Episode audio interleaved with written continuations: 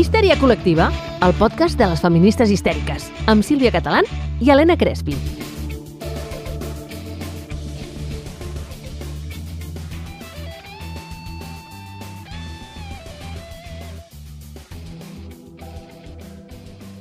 Hola, Crespi! Oli, Sílvia! Què tal, com estàs? Molt bé, i tu com vas? Molt bé. Bueno, una mica encostipada avui, eh? Així que si em sents i em sentiu uh, les oientes veu de moc, doncs és això. Perquè els virus pues, estan per la nostra vida de A forma veure. molt present. Carinyo del meu cor, uh, crec que està mitja Catalunya en virus. Per tant, Però- mira, aquí som la representació. Tu en virus i jo sembla que me n'estic salvant, Mm. de moment. Creuem els dits. O sigui I com que estem a distància no t'ho puc contagiar. No, Així que exacte. tot bien, tot bien. Meravellós, meravellós. Visca, visca. Bé, benvingudes al vostre podcast histèrico-feminista Histèria Col·lectiva. Avui capítol 22, Los dos petitos. Los dos petitos, capítol Soc una 7 boomer. De la tercera temporada. Uh, uh. Això de posar-li nom als números és bastant de boomer, Sí, certament. sí, el dia 15 no vaig dir la niña bonita? Bueno, deixem-ho. Pues ja podria ser. Escolta, mira, imagina't, és que clar, ja tenim una edat, saps què passa, Sílvia? Bueno, sobretot jo.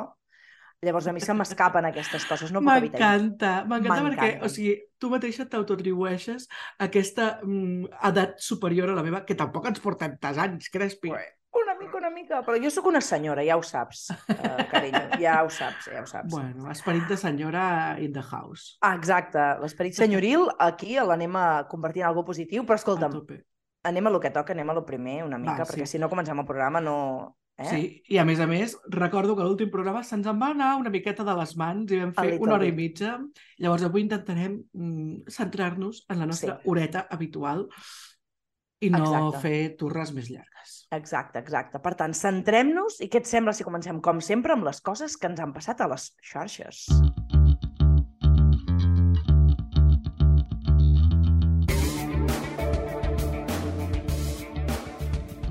Mira, jo, jo crec, Crespi, que de xarxes eh, tinc dues coses a destacar que han passat aquest mes Uh, i que, bueno, jo he estat superactiva a Twitter. Bueno, superac... sí, superactiva... Bueno, diguéssim que m'ha caigut bastanta merda a sobre. Anava el que has fet, el que has fet ha tingut repercussió, eh? Ah, exactament, exactament. Ai, Una catalana. que se hace viral con tweets y mira, se meten follones. T'he de dir, us he de confessar a totes les histèriques que a mi això em fa riure molt. O sigui, jo, em, sí, perquè soy d'esta manera. I no és O bonic. sigui, mm, jo em prenc les coses de Twitter normalment molt a riure. És veritat que algunes arriben a fer mal Sí, tant. i, i penso, joder, jo que tinc treballat, em fa mal, imagina't una persona no, que no té treballat i que li cau tota aquesta merda a sobre. Però bueno, el follon ha vingut bàsicament de, do, de dos temes que ens atravessen bastant.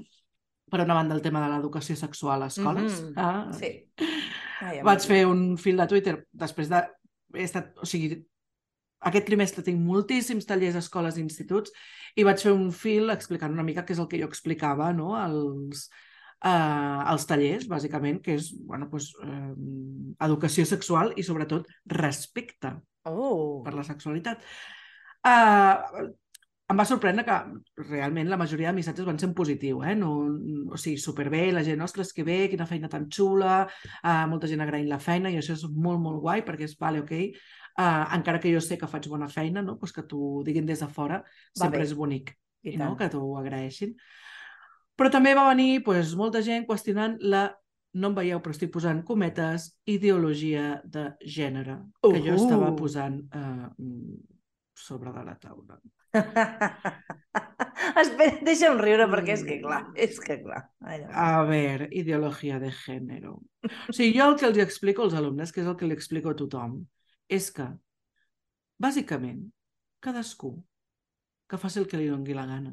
I que perquè faci el que li dongui la gana a cadascú, mentre no faci mal als altres, evidentment, pues ja està, deixa-la en pau. Que no ho entens? Cap problema. Que no hi estàs d'acord? Cap problema. Que et sembla que és una xuminada? Cap problema. Però no t'hi fotis amb ell, ja està.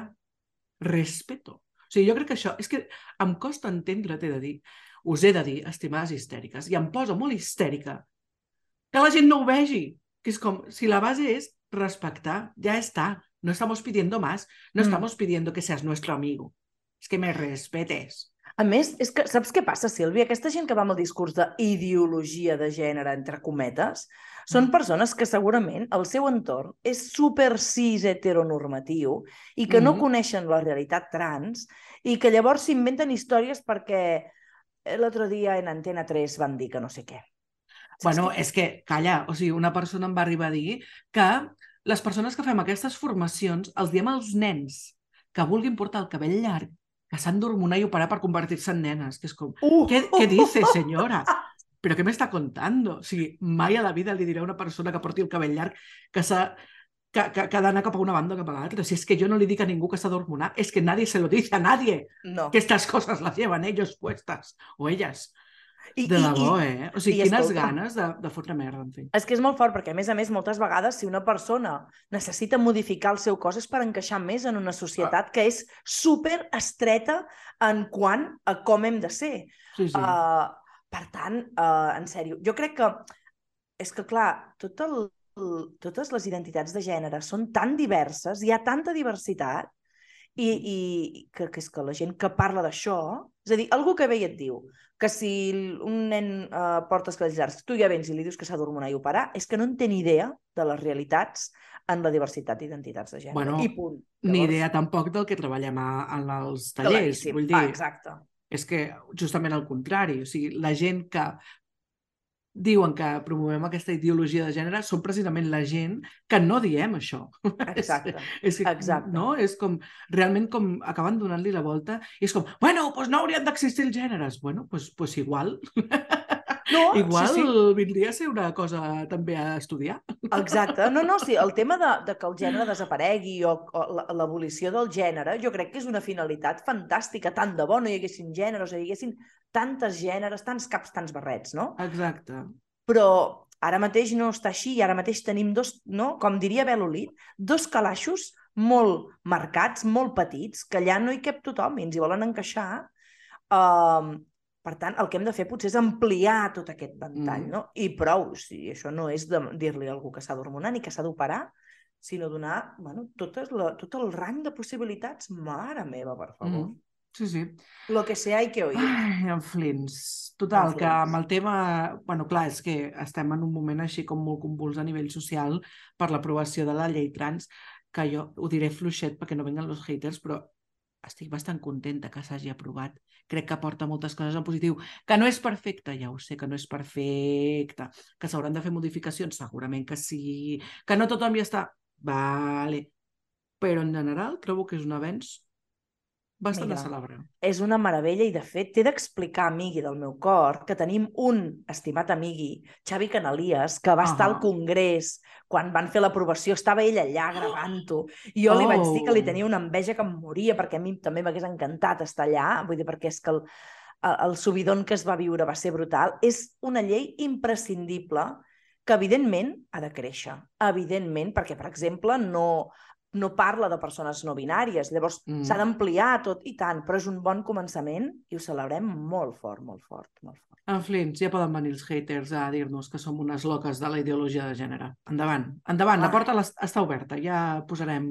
I escolta'm, deixa'm fer una mica de flis-flis amb tot el tema ideologia de gènere i tot el que està passant amb la llei trans i l'aprovació de la llei trans, perquè hi ha moltes persones, algunes més conegudes nostres i d'altres una mica més llunyanes, que aquests dies precisament han estat parlant de tot això i han estat fent, per, un, per un, algun cantó broma i per l'altre cantó uh, un discurs de molt odi, uh, segurament tothom sabrà de qui estem parlant, però bueno, el discurs d'odi venia sobretot d'Anna Rosa Quintana, per exemple, no? que déu Por ejemplo, Por sí. ejemplo. Una senyora que nunca, nunca, mai pixa fora la testa, aquesta senyora, mai. És molt fort, eh? Jo crec que a tota aquesta, tota aquesta, aquest rebombori que hi ha hagut amb la llei trans per afegir el tema progenitor gestant, crec que eh, és pixar fora de test tranquil·lament, ho dic, eh, i amb tota la convicció, perquè, clar, eh, perquè, mira, perquè diré una cosa i ara diré un... ara uh, faré pública una conversa privada que vam tenir la Sílvia i jo l'altre dia. Avi, Perquè- Aviam què poses, eh?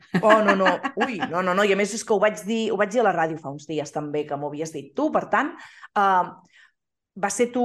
Ara espero, espero que jo amb la meva memòria ara em diràs no, Helena, jo això no t'ho he dit mai, però bueno, crec que va ser tu qui em va dir lo del cònjuge, l'arrendatari, no? que parlàvem de parts contractants, és a dir, que en, a nivell legal una parella que es casa són cònjuges. Una persona que lloga un pis és un, uh, una persona arrendatària, no? O, Mm. el, o sigui, i ningú va dient persona arrendatària, no? Això, com ho has fet tu, no? M'ho has Sí, fet tu. sí. No, cònjuge, cònjuge, vine cap aquí, carinyo. No, vull dir, una cosa és un terme legal, que crec que ha Ah. de ser el màxim d'inclusiu, i una altra cosa és com nosaltres llavors ens anomenem a casa. Bueno, Mariloli. Però, clar, Mariloli. El problema és que això és un discurs com molt de la por, no? Oh, ens volen treure la paraula pare i mare del diccionari. Però què dice, senyora? Cálmese, cálmese. Siéntese i respire. Claro, pensem les coses com toca. Però, bueno, en fi. Mm. Bueno, Crespi, més coses que hagin passat a xarxes, perquè no, ja, ja portem aquí 10 minuts de Ai, Ai, sí. pique i no entrarem al tema. No pateixis, perquè jo vull explicar una cosa que he trobat a xarxes que està vinculada una mica amb el tema que enfocarem avui. Mm. Uh, no sé si heu vist el títol del programa Grasses i felices. Mm. Uh, I ho compartiré perquè ho veieu, perquè mira, m'he enamorat. M'he enamorat de la Lizzo, que és una pava que canta que t'hi cagues, mal, que es mou estupenda, i que és una és cantant, pel que jo sé, no? que, Mm. que, que està uh, entrada en sus curvis, val? Els seus curvis. Entrada Està en sus grossa, Crespi, És, està és, grossa. I tant, és una dona grassa i, a més a més, que s'acompanya d'un munt de ballarines també grasses. I, mira, m'ha encantat l'altre dia, ho mirava i vaig dir, no em puc creure que t'aparegui això ara davant dels morros, és just el que necessitava, perquè, a més a més, aquests dies que també hi ha discursos molt grasofòbics, com sempre, um, a tot arreu, aquesta idea de que les persones que som grasses són persones que si estem grasses és perquè no ens movem, perquè no fem exercici, Ahà. perquè no... Doncs no és veritat, uh, o sorpresa. I, a més a més, aquesta idea de que sempre, si t'hi fixes en els programes de televisió, quan veiem ballarins i ballarines, Mhm. estan totis uh, amb uns cossos perfectes, no? Doncs no, també es pot ballar i es pot ballar meravellosament bé i fer un goig al·lucinant tenint un cos gras. I compartirem aquest vídeo des de, des de Histèria Col·lectiva perquè crec que és imprescindible que tothom vegi aquests cuerpets serrans moure's uh, meravellosament bé. Totalment, Oh. com ja sabeu, des de Histèria Col·lectiva sempre apostem per la diversitat, però a més a més també pels referents, no? I, I què tant. millor que tenir referents de totes talles i de tots tipus i de tots colors. Esto es exacte. lo que nos gustaría. Nosaltres, des d'aquí, des del nostre petit eh, podcast, eh, doncs intentem construir un món millor. I, de fet, de fet, jo enllaço així, com fent una tombarella, Briu, amb una cosa que us hem d'explicar, que segurament ja sabreu perquè ja ho vam dir a les xarxes, però necessitem dir-ho aquí també. Uh, I és que avui que esteu escoltant això, o que esteu escoltant avui que surt el podcast, que és el primer dijous uh, de març, us hem d'explicar que aquest dilluns vam fer una cosa a la Crespia molt guai. Uh, uh, uh, uh, uh! Cuéntalo Tan meravellosa. Doncs estem a la tarda de Catalunya Ràdio. Ué! Carot, we love you! Ui! Yes! Yes! És que és molt meravellós. És molt meravellós, Sílvia.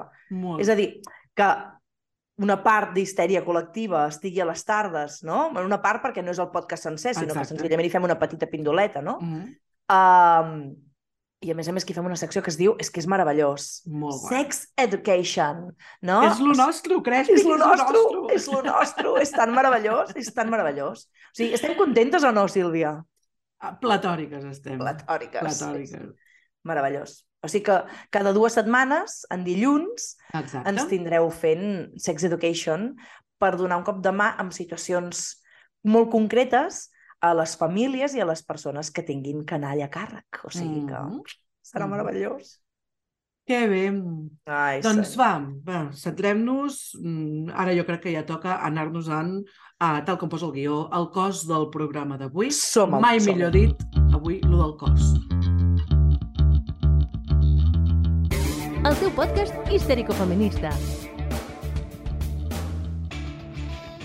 Avui tenim tamasso. A veure, i quan Tamasso no? gran. I quan no? I quan no, catalana? A veure. No, és veritat, és veritat. Sempre portem tamassos guais, eh? però és que avui eh, tenim un tema que igual haurem de fer segona, tercera, quarta part perquè és un tema intens. Intentarem ser concises, us ho prometem, intentarem no anar-nos en més enllà de l'hora, ja ho hem dit al principi, però no prometem res, que el tema Bueno, ens bueno. atravessa fort. farem el que podrem, perquè és que avui tenim tamasso, no? I avui comencem a abordar un tema que més ens toca de prop a la Sílvia Catalán i a mi i a totes. Absolutament a totes, perquè totes estem sota aquesta meravellosa mm, història de la pressió estètica. Dic -huh, meravellosa per no dir una paraulota. Uh, No, no, no. Anava, no jo anava a, fer, anava a fer el xan-xan-xan, però escolta'm una cosa, eh? No sé si pressió estètica es mereix que li faci un xan-xan-xan a darrere, perquè aquest ritme així animat no sé si quadra. Potser el que Bueno. faria és posar-me a plorar, Sílvia. Una mica de terror, no? Una mica- El, el xan, xan, xan, Oh, Aquell, aquell de... Sí, del, Exacte. no? de, de psicosis, no? Exactament. Que boomers els meus referents, gràcies. Aquí ho tenim. bueno, va, anem a centrar-nos perquè és important el tema de la pressió estètica, com diu la Crespi, perquè ens atravessa, perquè ens toca de prop, eh, perquè, perquè és un tema que toca de prop a moltíssima gent i és un tema molt transversal en quant a edat. I ens tant. toca de prop des de que naixem, pràcticament, no? fins que ens fem grans. De fet, quan naixem ja hi ha pressió estètica. Oh. Ai, que bonica aquesta nena! No? O aquella pressió estètica que l'altre dia, és que de veritat. L'altre dia anava amb una amiga que portava un bebito, petit, petit, uh, quatre mesos, i una Uh. senyora se li va apropar i li va dir és nen o nena? La meva amiga, nen. Diu, ai, és que els feu tan guapos els nens que semblen nenes. I jo, però bueno, senyora! En sèrio? Ho M'estàs explicant això? Els veu tan guapos que semblen nenes? Plan, Senyora, què dice, oiga? I jo, perdoni, però jo tinc un fill que és guapíssim i és un net, també. I, exacte, jo també. A veure, per És que favor. me meo, tia. Però no, més- és que és brutal. I pensava, joder, quina pressió ja des de petit, no?, per, per encaixar en uns estàndards que, que t'has trobat a l'arribar en aquest món Clar, meravellós. a més aquí, fixa't, perquè aquí, o sigui, aquest missatge d'aquesta senyora és molt, molt brutal, perquè és un no encaixes en el perfil de masculinitat ja amb quatre Ah. mesos perquè ets massa guapo per ser un nen. Els nens han de ser una mica més feréstecs, Claro, no? ai, toscos, sí, sí.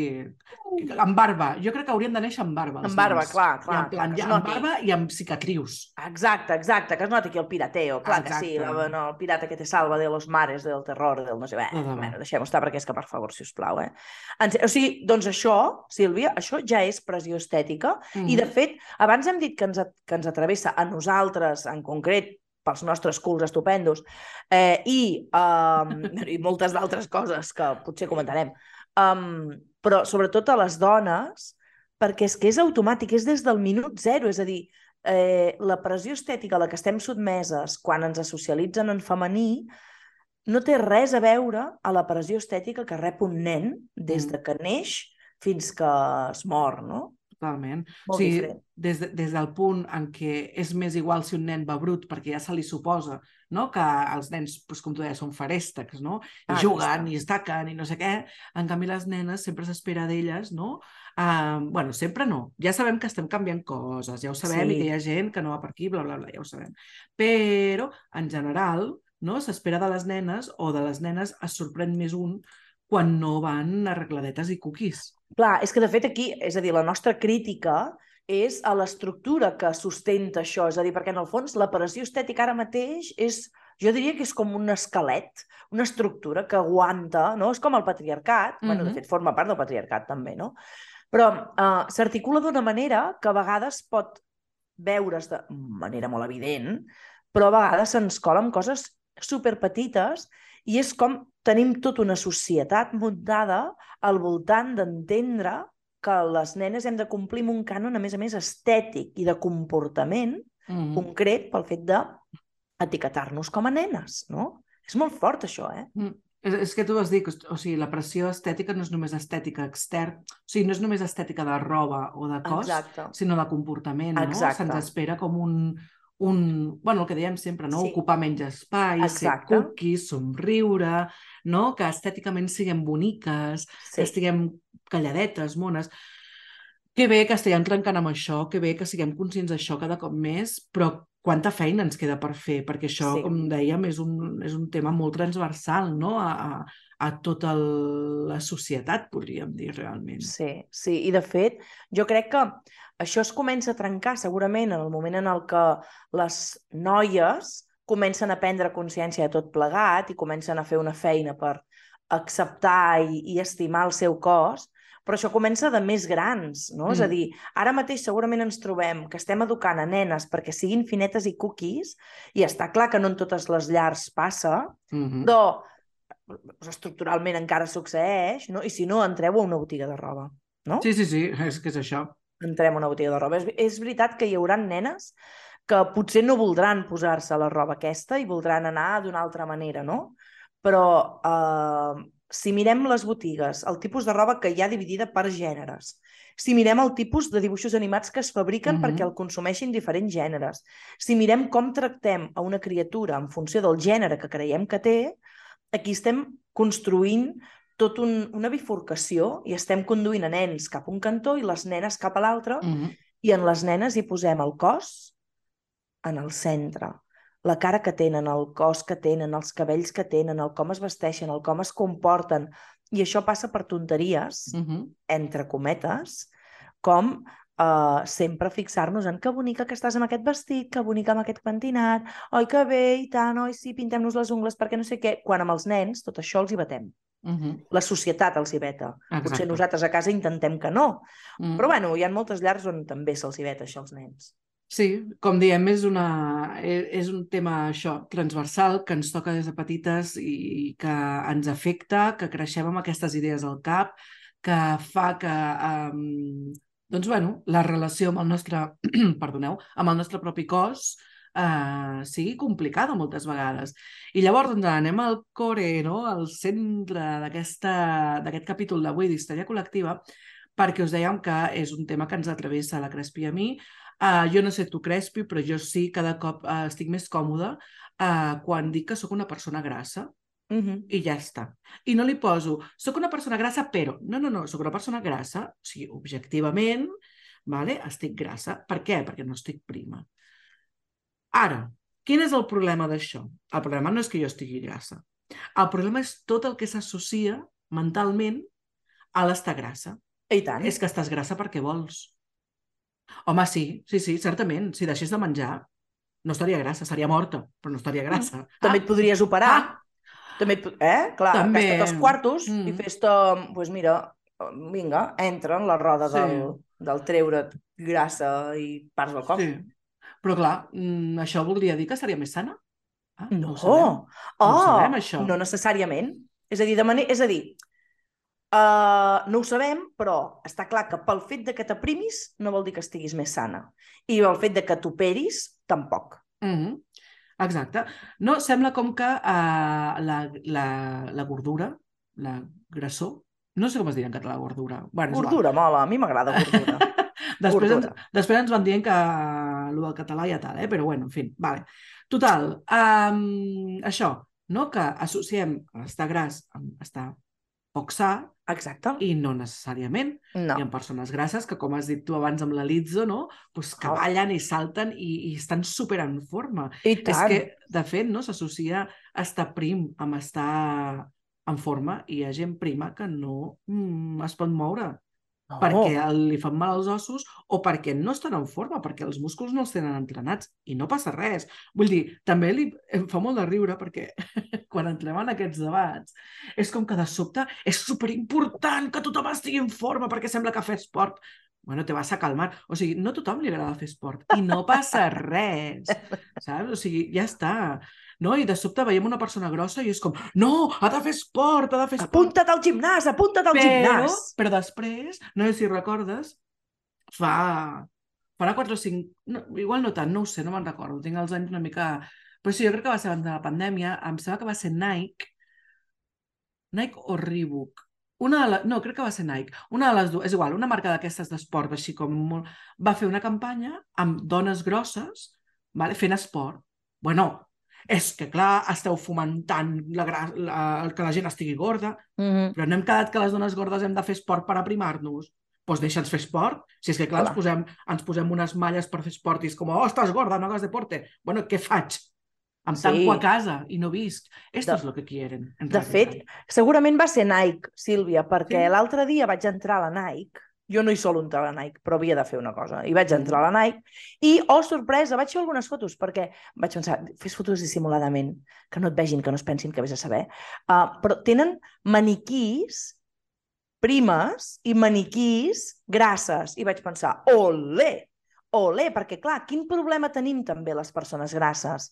És un problemot que pot semblar una tonteria, però que ens ha fet plorar moltes vegades a, a les persones que no entrem dins de les talles que hi ha a les botigues, mm -hmm. que és que no trobem talles i llavors te'n vas a buscar roba d'esport mm -hmm. i t'has d'encaixatonar en unes talles que, mira, i amb la roba d'esport encara perquè generalment és elàstica, però t'has d'encabir-te en unes talles que no hi caps i llavors Exacte. això encara et fa sentir més malament perquè Ai, amiguis, la Sílvia diu que ella uh, accepta que és grassa, jo també, mm. ho diem, però això no treu que no tinguem moments de fluixera i que Home, diguis, clar.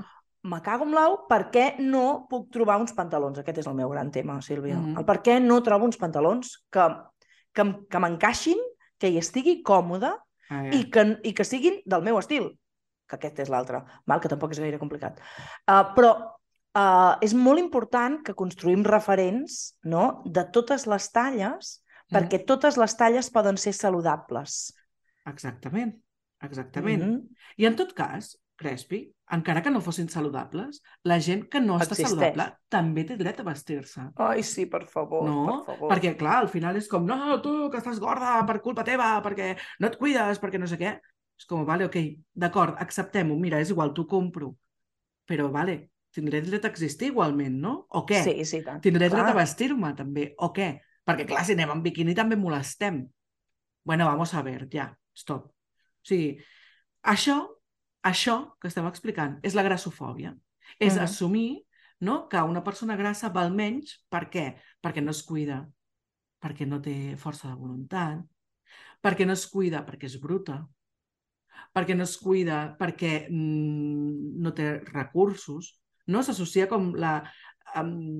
Com a la deixadesa, sí. com a la mandra, a la... A la... Exacte. Ai, no? I, a, I a la pobresa una mica també. Sí, sí. No? I és com, no, o sigui, hi ha persones que ens alimentem bé i que en engreixem i ja està o que tenim una relació tan complicada amb el menjar per culpa de tot el que ens han dit, clar, és que anem a veure. O sigui, avui al programa ja us diem que serà com molt personal, però és que la cosa és grossa. Clar, clar. Mai millor dit.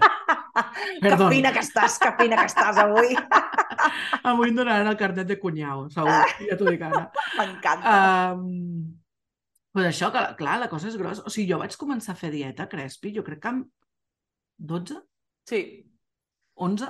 Sí. O sigui, jo crec que abans de deixar el col·le i començar l'ESO, jo ja havia fet dieta. I tant. És molt bèstia, eh? Molt. És molt bèstia, perquè una, una nena, o és igual, o un nen tant, és una personeta que s'estigui formant, o sigui, el seu seria donar-li eines perquè tingués una bona relació amb el menjar. I una bona relació amb el menjar té molt a veure, jo fa molt temps que segueixo eh, gent que parla d'això, amb aquesta alimentació conscient, que és escoltar el teu cos. Fixa't, jo sempre ho comparo no, amb aquesta... Molta gent diu que és una moda i molta gent ja està en contra perquè haters en tots sitios, uh, de donar el pit a demanda. Uh! Oh. Eh? És com quan el nen té gana o la nena té gana, quan el bebito té gana, demana teta, xuma el que necessita i ja està. Ja està. I ja està. I s'alimenta a demanda. I això és molt guai. Però és que fins i tot, et diré més, Crespi, et diré més. Conec una noia que feia pita demanda i quan va anar al pediatre, el pediatre li va dir ui, hem de restringir la, les alimentacions amb aquest nen perquè s'està posant molt gordo. Un bebè de 3 mesos, Crespi!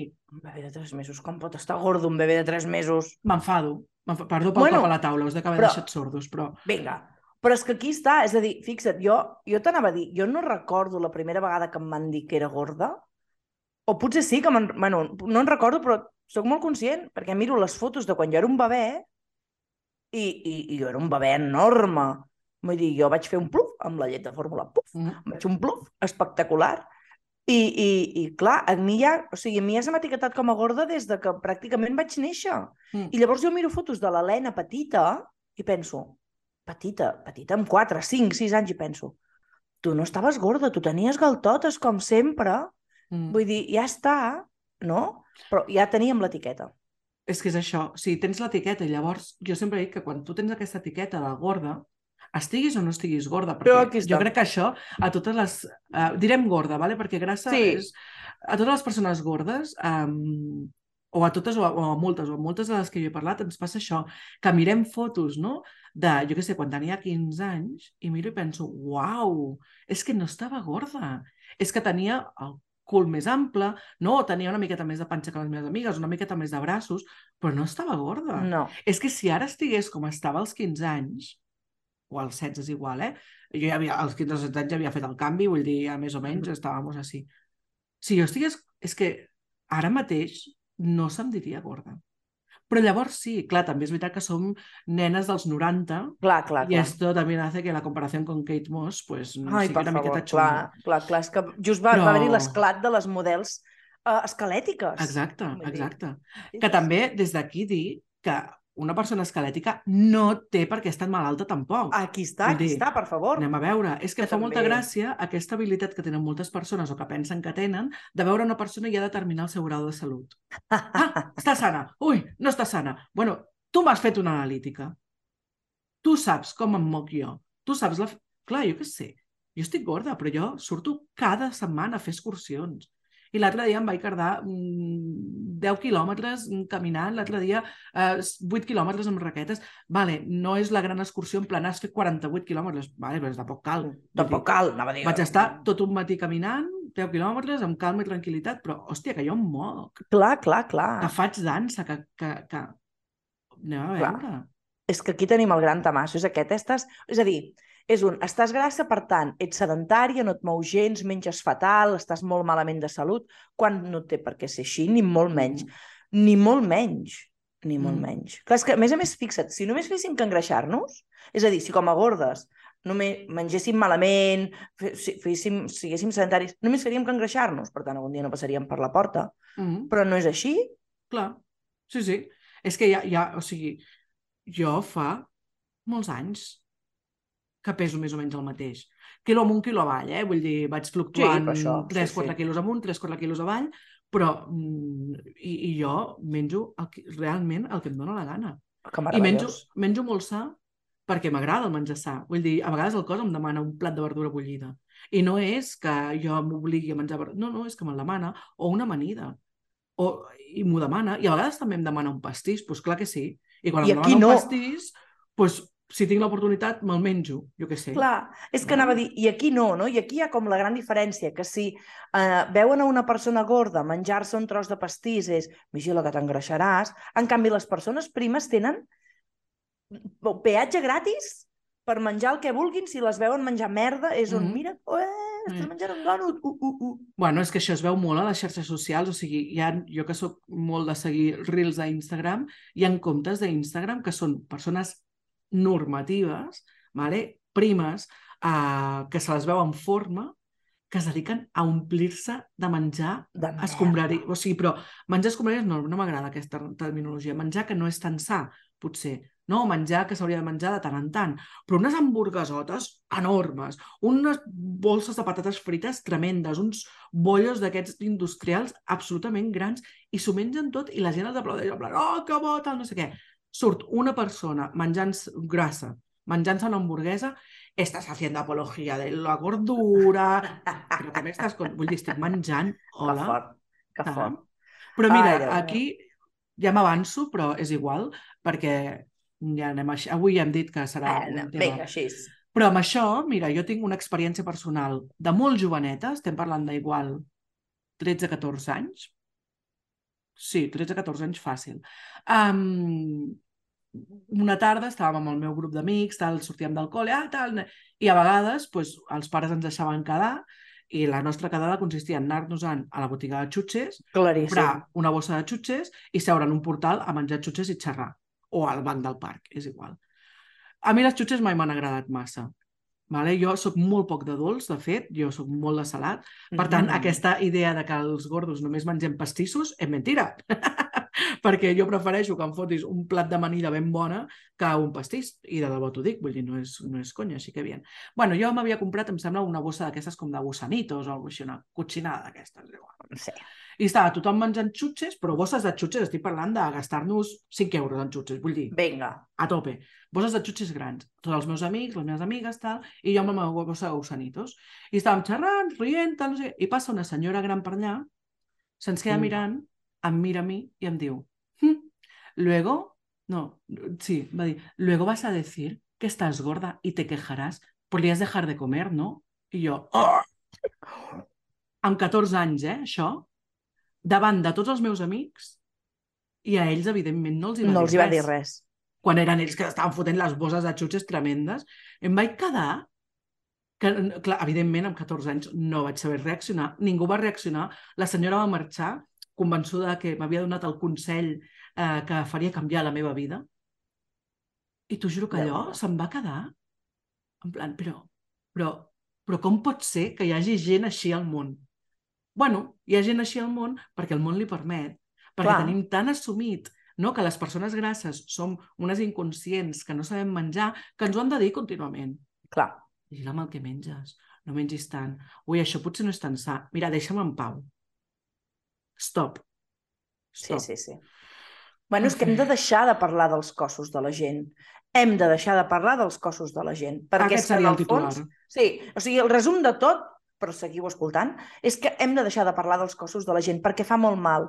I potser, mira, jo potser, la Sílvia, que me l'estimo i som amigues i, i, i ens podem dir coses, però hem de saber també fins a on ens podem dir coses, perquè jo no sé quin impacte té un comentari meu sobre el cos de l'altre Mhm. sobretot a la gent, o sigui, senyores, senyors, deixeu de dir a la gent si està més guapa o menys, si està grassa o prima, si pot menjar això o no pot menjar això, perquè Mhm. és que això fa molt mal i això són disparadors de molts trastorns alimentaris, de moltes males relacions amb el menjar, de moltes males relacions amb el propi cos, que Mhm. segurament si, si haguéssim estat calladetes, potser no s'haguessin disparat totes Mhm. aquestes coses, no? I sobre la relació amb el propi cos, no? aquí entrem una miqueta amb, amb el terreny que ens toca i introduïm la següent part del, del programa, Mm. que és com ens relacionem les persones grasses no? amb el sexe, perquè clar, Oh. si tenim una mala relació amb el nostre cos, tu i jo estem cansades de dir-ho, que si no tens bona relació amb el teu cos és molt difícil que puguis gaudir bé del sexe. Si ja de base tenim aquesta idea no? de que el nostre cos no és desitjable, no és sa, no està bé, és erroni i de més, com vas tu a relacionar-te a nivell sexual, no? Spoiler, les persones gordes també disfrutem del sexe. Oh, te lo juro, Mariló. Oh, que fort, Mariloli! Escolta'm, és que aquí jo crec que un d'aquests tamassos mega super, super, super ampliats serà aquest, a l'histèria col·lectiva. Perquè és que aquí jo crec que ens hi entretindríem. A més, ja se m'estan acudint moltes coses, Sílvia, a més a més, eh, per Mhm. anar a ampliar el tema sexe, perquè Mm. és veritat, vull dir, segurament la mala relació amb el cos ha fet que una persona acabi tenint més mal sexe, que comenci més tard amb el sexe compartit, que ho faci d'una manera determinada. Quantes dones apaguen el llum per tenir relacions sexuals? Mhm. No perquè els agradi disfrutar de la foscor i potenciar els altres sentits, sinó perquè odien veure el seu propi cos i que la parella vegi el seu cos en situació sexual perquè, ai, la xitxa, ai, el cul, ai, la teta, ai, no sé què. O sigui que, déu-n'hi-do, Sílvia, Mhm. perquè aquí tenim tela per estona, Sí, sí, sí. però sí. escolta'm, català del meu cor. Tu et sembla, perquè clar, aquí és que ens hi estaríem 3 hores, eh? No et sembla que ha arribat el moment de que siguem nosaltres els que no diem res i deixem que algú avui ens expliqui algunes coses? Doncs sí, perquè avui tenim dues persones que són unes cracs fent Oh. divulgació contra la grassofòbia, contra la pressió estètica i que ens parlaran molt de tot això que hem dit. Ai, és que nosaltres estem profundament emocionades i contentes al comptar avui a l'Histèria Col·lectiva amb les protagonistes de Apunteu bé el podcast Gordo. El podcast Gordo, és que m'encanta el títol. És meravellós. Sí, sí, sí. De fet, vam fer, al principi del podcast Gordo, Sí. vam fer una col·laboració i les nostres veus també Sí. sonen per allà. Així que ara Exacte. els hi tornem la col·laboració. I la Blanca i l'Amanda, que són les directores i creadores d'aquest podcast tan xulo i que és d'escolta obligatòria, si vols entendre bé eh, la dinàmica de les grassofòbies, ens han compartit una mica les seves experiències amb això, la grassofòbia no? I, el, i la sexualitat. Bueno, hola, somos, eh, bueno, yo soy Blanca Rodríguez Y yo soy Amanda Vázquez. y esto no es el podcast gordo, pero somos las creadoras y, y ¿qué? y perpetradoras del podcast gordo. Nos habéis pedido que os hablemos un poco de cómo nos ha afectado la gordofobia en esto del follar. eh, y ya de lo de follar, ahora os hablo yo. Pero Amanda, que es como. es, es- es menos. ¿Cómo decirlo? ¿Gráfica? menos visceral, soy más... Menos gráfica que yo. cosas yo. Yo estoy a favor de de soltar una hostia, pero luego para según qué cosas soy menos gráfica, sí. Pues venga, quería dale, hablar- dale a los ah. preámbulos.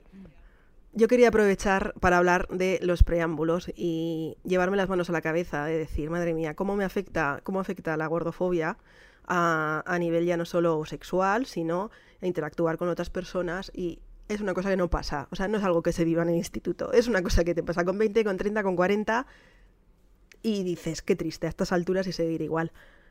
Me gustaría comentar una anécdota muy reciente que me ha pasado, que es algo tan sencillo como una cafetería donde iba bastante a menudo, con muy buen café, donde el camarero era muy simpático, es muy, muy, muy simpático, muy simpático con todo el mundo. Entonces, era simpático, yo le correspondí esa confianza. ¿Qué pasó? De repente, de un día para otro, el camarero dejó de ser simpático.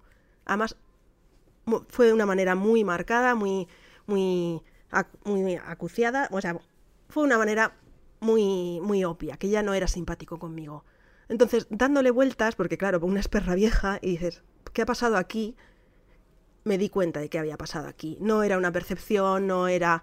Porque hubo momentos muy claros donde, donde le pillé que estaba siendo simpático con la persona de al lado, pero conmigo no. Y ya me di cuenta de por qué estaba pasando eso. Porque como en su día correspondí su simpatía con más simpatía, él interpretó que yo estaba ligando con él. Y claro, ¿qué hay peor en este mundo que una gorda intente ligar contigo? Entonces, ya no es solamente declinar tus, eh, tus avances como harían con cualquier otra persona, es dejar muy marcado, muy, muy marcado, que contigo no bicho, me das asco, no quiero nada. Y entonces, esa cafetería donde yo iba y me sentía muy cómoda, como ya soy más que consciente de esa diferencia de trato, pues ya no vuelvo, por más café bueno que haya, por más tal. Y es una manera muy triste porque a mí una persona, sí, creo que está ligando conmigo, mm, no lo voy a tratar así, o sea, no, no voy a dejar, o sea, la trato de una manera, o sea, es que además ni tan siquiera era estar ligando con él, o sea, era simplemente se- ser simpático sí. en la mis en la misma manera, es muy obvio, o sea, si una persona liga conmigo, intenta ligar conmigo en sitios donde yo no estoy cómoda, se lo hago saber y continúa, evidentemente, le mostraré mi incomodidad Claro, o sí, dejaré lo de ir cortarás la cosa, claro. lo cortaré, pero es que en este caso no solamente es que no haya habido avances, sino que además ha empezado ya directamente a tratarme como si yo le hubiera estado molestando. Y soy consciente que eso es por mi cuerpo, o sea, si yo pesara mm, 30 kilos menos y tuviera forma de reloj de arena y pelo hasta la cintura y fuera como se espera que tiene que ser eh, los cánones de una mujer deseable y la que te interesa tener su deseo, pues estaría encantado y me seguiría tratando simpático y me invitaría a cafés, pero sé que yo no puedo optar a ese privilegio. Entonces, condiciona por desgracia mm, a nivel sexualidad, a nivel relacional y todo es, es interseccional. Pues sí, sí. Y luego en el tema del sexo, yo ya he comentado muchas veces en nuestro podcast que eh, como yo no tengo ningún problema, y de hecho me gusta, el sexo sin compromiso, no, no he tenido dificultad para, para acceder al sexo cuando no he estado en pareja, em, pero siempre es sin repetir, o casi siempre sin repetir. Porque, claro, una cosa es follarte a una gorda y otra cosa es que te vean con ella en algún sitio, ¿no?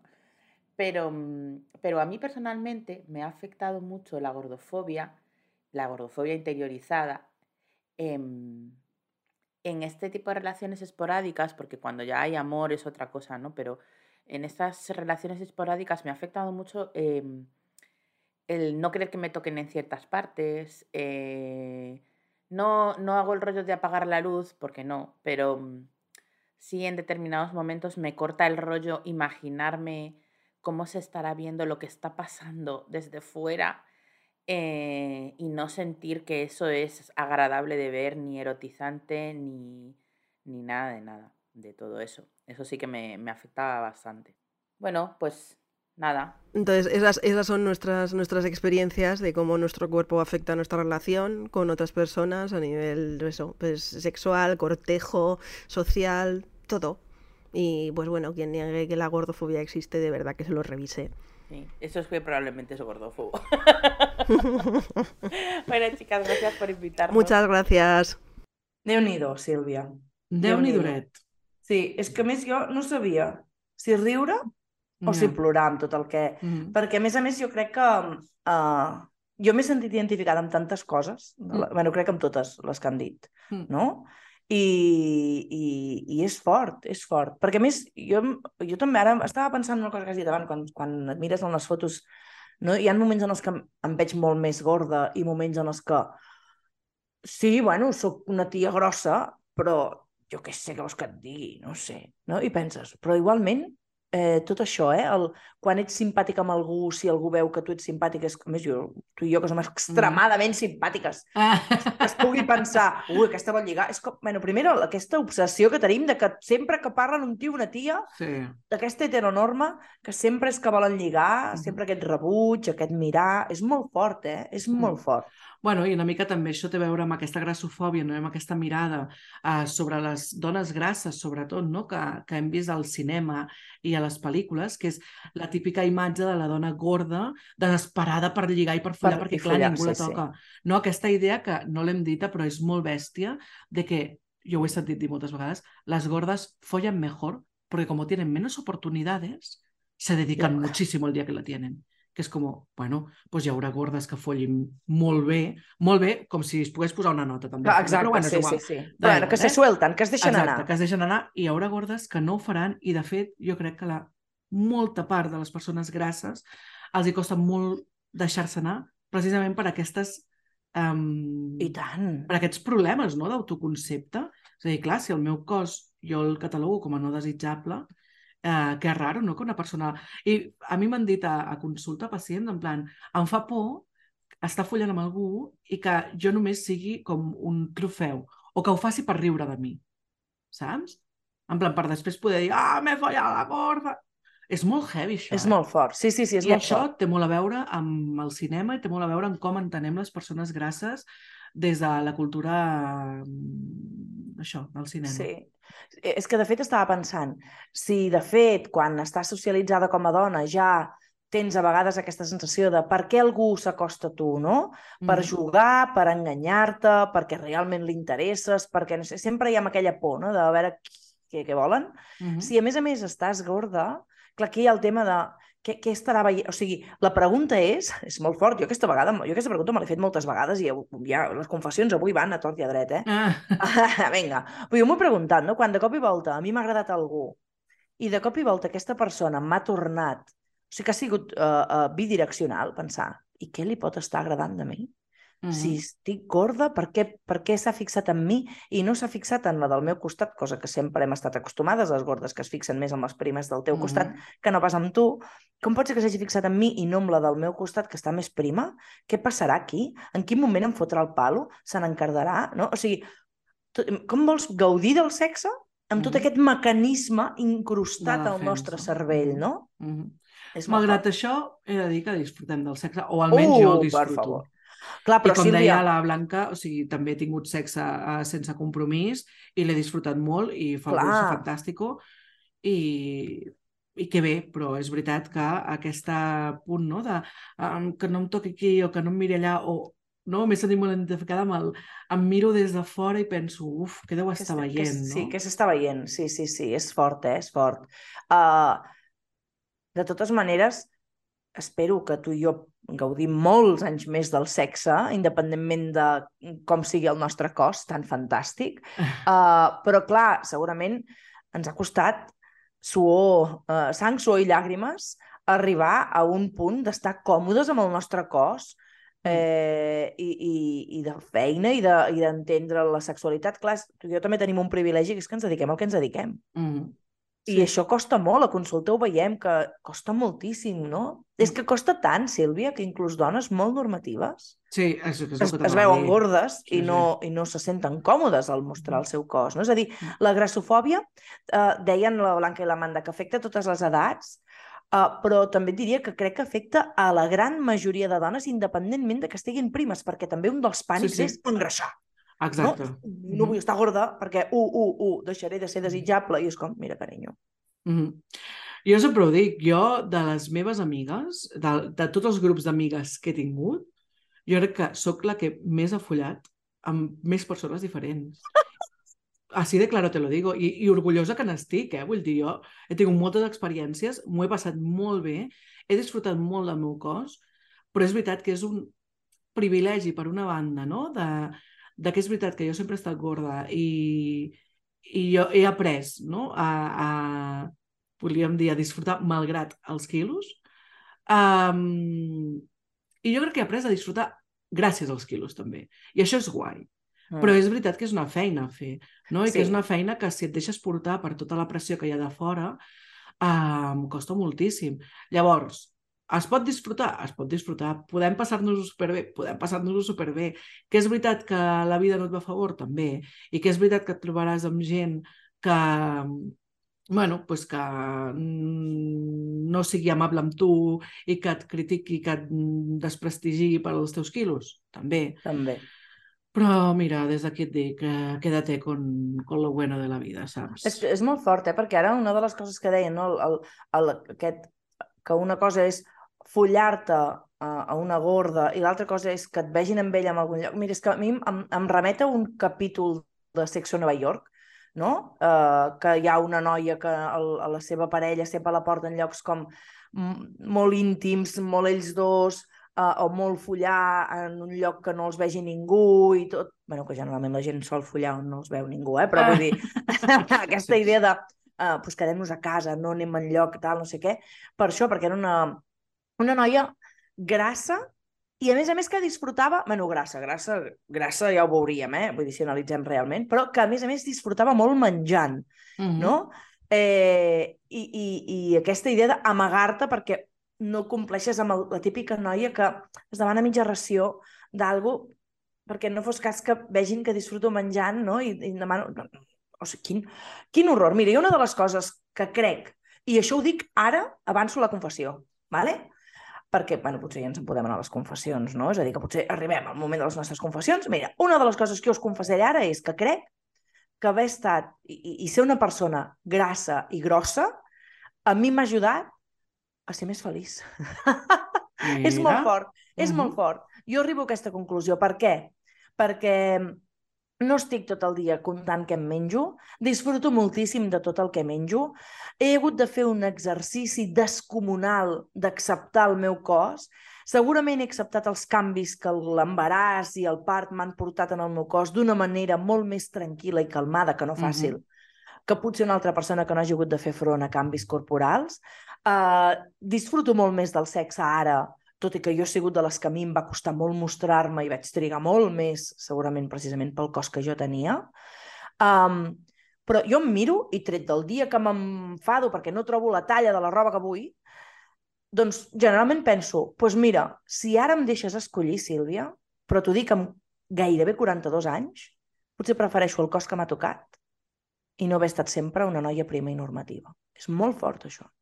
bueno, jo crec que és molt fort. Que fort em sembla tot, Mariloli. Molt Vinga. fort. Clar que sí, clar que sí.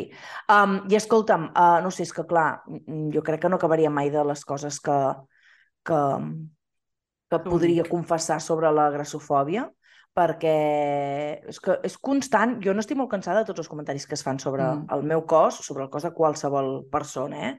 O sigui que, no sé, tu tens alguna confessió més a fer, Mariloli, del meu cor? Jo crec que ja les he fet totes. Sí, no? Vull dir, jo crec que estem aquí... Sí, sí. Va, molt bé, molt bé. Doncs escolta'm, eh, avui no podem comptar quantes confessions hem fet, n'hem fet com 34 cada una. Ah, I les que ens queden. les que ens queden. Per tant, aquí tot just comencem aquest tema de la grassofòbia, perquè donarà per molts altres uh, temes uh, vinculats, però escolta'm, estimada Sílvia, uh, potser la reflexió que hauríem de fer és que seria meravellós, no? Potser arribar a aquesta conclusió que he arribat jo, no? Que les persones poguessin viure els nostres cossos sense aquesta estúpida pressió estètica d'aquesta estúpida societat que ens vol vendre aquesta normativitat corporal, que a més a més és impossible, que de cap de les maneres hi podem arribar, perquè és una pressió és feta per Photoshop. Ai, sí, Crespi. Realment, eh, o sigui, fa ràbia perquè amb lo meravellosos, no sé ni parlar, que són els nostres cossos i els hem de mortificar contínuament. Mira, Ai, però ja sí. està bé, ja està bé. Convidem a tothom, a totes les persones que ens esteu escoltant, a que us mireu amb uns ulls més amorosos i no tan crítics. Eh, és guai, el teu cos mola, el teu cos està... et porta a llocs, et fa gaudir, et fa connectar amb la gent i és el teu vehicle de comunicació amb el món. Jo què sé, mira'l amb ulls bonics. Ai, quina recomanació tan fantàstica i estupenda. Em sembla tan meravellós. Ai, doncs, escolta'm, per no Digue'm. allargar-nos més, Sí. a tu què et sembla si ens n'anem a parlar d'una dona histèrica meravellosa del món mundial? Em sembla fabulós. Histeritza't. Aquí ets lliure de fer-ho. Histèria col·lectiva. El teu podcast histèrico-feminista. Mira, Crespi, això de les uh, histèriques històriques, ja fa dies que ho anem dient que cada cop ens costa més trobar-les. Vull dir, Sí. això és... Mm, Sí, és tal qual, eh? Ens costa trobar, és complicat trobar dones.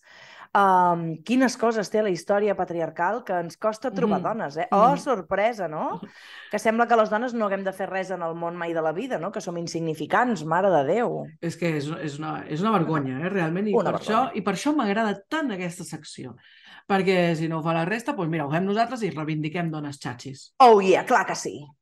De tota manera, jo volia comentar que les histèriques que portem avui uh, són uns referents importants. Ara ho expliques tu, Crespi, que et toca a tu avui portar el pes el, El pes pes. de la secció. Estic fina, eh? Uh, però d'aquestes dones que parlem avui, uh, no, no en sabem els noms, tot i que en tenen de nom, ara els direm, però no en sabem els noms. De fet, Els reals. en realitat no, no van existir o no, bueno, ara ho explicarem, però les hem criat perquè quan pensem en dones grasses són les primeres que li venen al cap a tothom. Exacte, exacte. Són un superreferent. Uh, de fet, no parlem d'una histèrica, sinó que parlem de tres histèriques històriques. Les tres dones de les que parlarem uh, uh, són uns superreferents, però elles no pretenien ser-ho, no? Mm -hmm. De, de fet, és això, eh? Uh, no sabem ni tan sols si van fer res remarcable per elles mateixes, a banda de potser sobreviure a l'època que els va tocar viure, no? Que ja prou feina i prou mèrit tenia, no? Sí, sí, tal qual. Ai, ai, ai. Anem a veure, que estem creant aquí una expectació que semblem el Carles Hype, Porta. hype! Bla, Crespi, vols posar llum a la foscor? De qui parlem avui? Estimada català, en posarem llum a la foscor. Les nostres histèriques d'avui són ni més ni menys que les tres gràcies. Oh, quina gràcia! vale, vale, ja està, ja, ja paro, ja paro, ja paro. T'ho dic que avui em donen el premi de cunyada. És igual, vinga, va. Tira, A tira. veure, espera, deixa'm recuperar, que és que jo soc, a mi m'encanten les teves bromes. A veure, vale, va, tornem. Les tres gràcies de Rubens Mhm. són les protagonistes d'avui i tot i que, com dèiem, no sabem ben bé si van fer res més destacable a les seves vides, són com el gran referent no? de que abans dels cànons, no? és allò que dèiem, abans els cànons eren diferents, no? Uh, ens n'anem a mirar sempre les tres gràcies de Rubens, o quan pensem en dones grasses pensem en les tres gràcies de Rubens. De fet, aquest quadre del pintor que va anomenar el príncep dels pintors flamencs, i Sílvia, vigila, no em facis cap broma dolenta, que avui ja has complert no, el Vale, cupo, ok. val? Vale. príncep dels pintors flamencs, va ser pintat el 1639. Wow. Clar, i és una imatge que més o menys tothom tenim al cap, no? Tres donasses meravelloses, mig girades, no?, a la vista de l'espectador, despullades i en una actitud com de conversa íntima. Vaja, que podríem ser tu i jo, així en un moment donat, i alguna deessa més que s'hi sumés a l'escena meravellosa i fantàstica.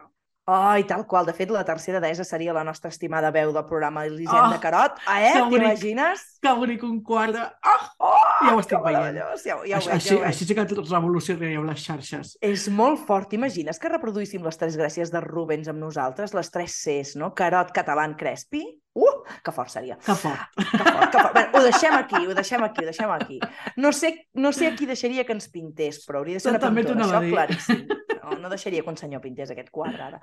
Uh, però tornem. És un quadre que representa tres dones, però en realitat són tres éssers mitològics, tres deesses no? que sí que tenien nom, representaven a l'Aglaia, a Eufròsina i Talia, i segons diu la mitologia, eren filles de Zeus. Mira, com l'Ena, que també era filla de Zeus, Zeus va violar l'Eda, això un dia, eh? aquí també ho farem, eh? Oh. I va sortir l'Ena. Oh, que meravellós, gràcies, papi. Uh, estupendo. Eh... Papi fictici. papi fictici, papi fictici, no? I, i, i rebutjat violador, uh, que era, era l'estil de Zeus. Uh, abans que Rubens les dibuixés en el seu quadre, probablement més famós no? i citat, molts altres artistes havien recreat aquestes tres germanes, però no t'ho creuràs. Tots ho havien fet amb unes models que més aviat eren primes, esbeltes i Ah. d'aparença angelical. Ai, Déu meu. Rubens, Mhm. mira, es va desmarcar amb això no? i va fer servir models de les que retratava habitualment, no? de manera que va presentar uns cossos reals, amples i plens de vida.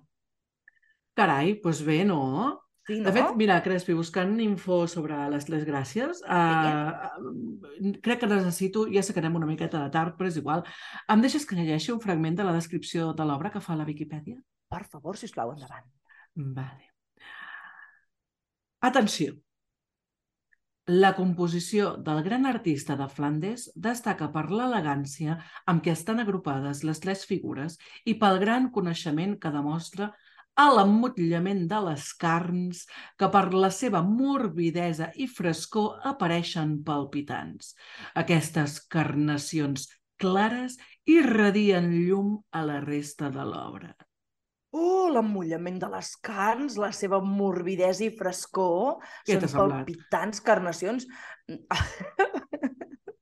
Què t'ha semblat? És molt fort. Llavors, que si els cossos grossos no poden despertar desitjos, saps? És que tal Uh, palpitant, carnació, uh, Mm. emmollament. Jo m'estic encenent jo sola, eh? M'ha fet molta gràcia llegir-ho, és molt divertit. En fi, què més tenim d'aquesta obra, Crespi? Ai, ai, ai, doncs mira, no massa, no massa res més. Uh, només un detall a tenir en compte. Convidem a les histèriques que ens estan escoltant que agafin el mòbil o l'ordinador i mirin atentament de, a la, la imatge de les tres gràcies de Rubens. Vale, espera, espera, que vaig... Vale? Vale, ja la tinc al davant. Vale, molt bé. Sílvia, digue'ns, tu què hi veus aquí? Doncs el que hem dit, no? Tres dones despullades, bastant normaletes, sota el meu punt de vista, no...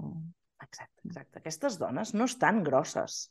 no O no estan no. tan grosses com el nostre cervell pensa. Simplement són dones amb el cos diferent al que estem acostumades a veure a la tele. Són més amples.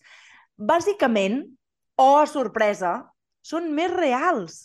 És Oh, a dir, és molt sorpresa. fort que la imatge de les dones grasses, ens anem a les tres uh, gràcies de Rubens, i que veiem dones gordes quan realment són dones normals. Mhm. Norma... Són força normatives, dèiem, Sí, no? sí, sí, de fet, de fet jo crec que si estiguessin vestides mmm, sí que diríem que a veure, no estan primes Primes, esquelètiques, no. però segurament tampoc no les posaríem com a grasses. El que passa que és veritat que Rubens retratava molt bé no, tot aquest aspecte, aspecte de la carn, no? que, que no és una carn tersa. Clar, no és una carn tersa com, Clar, clar. com no? Uh, és una carn doncs, amb, amb plecs. Clar, I ho feia molt bé, això. Però bueno, en fi, defensem aquí que les tres gordes de Rubens pues, no estan tan No estan gordes. tan gordes. No passa aquí nada. està, aquí està. Cap Ai. problema. Doncs, Crespi, què et sembla si anem ja a les recomanacions, que avui tenim unes quantes i anirem, Ui, intentarem anar ràpid, però, però necessitem fer recomanacions histèriques.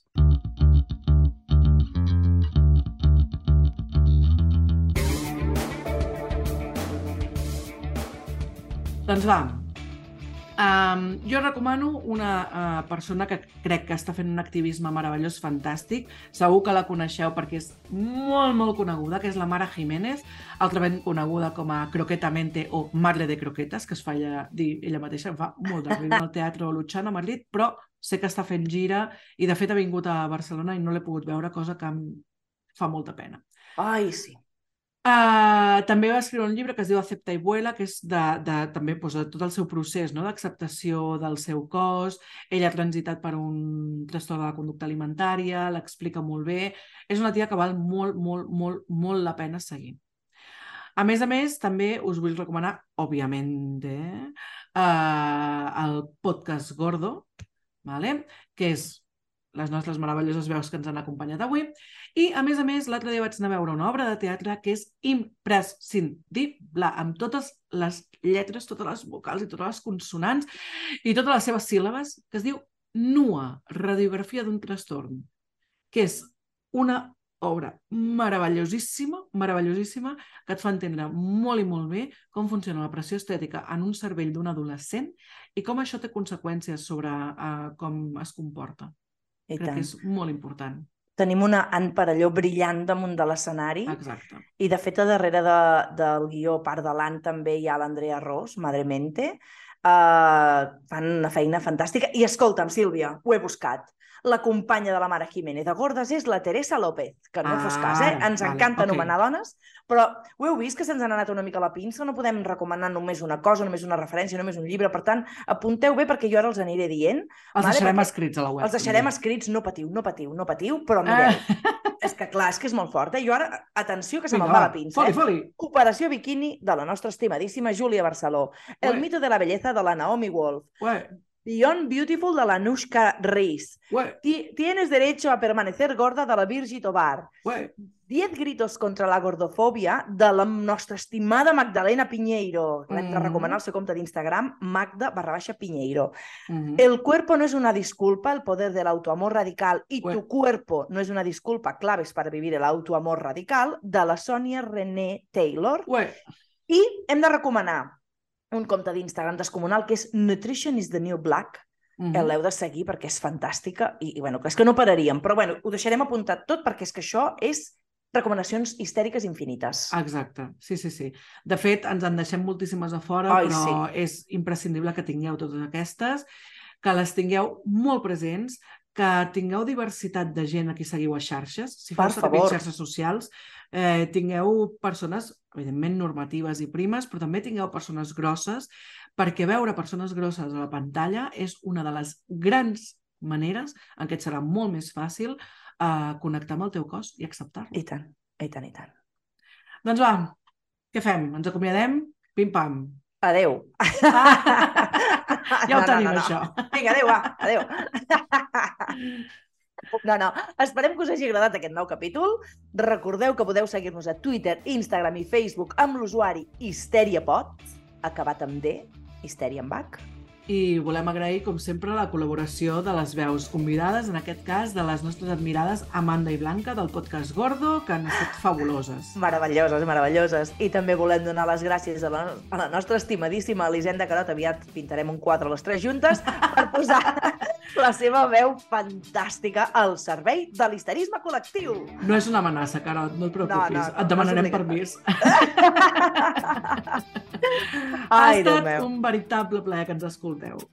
Jo sóc l'Helena. I jo sóc la Sílvia i som unes histèricos! Uh! Adéu, adéu. Adéu, que passeu bon dia!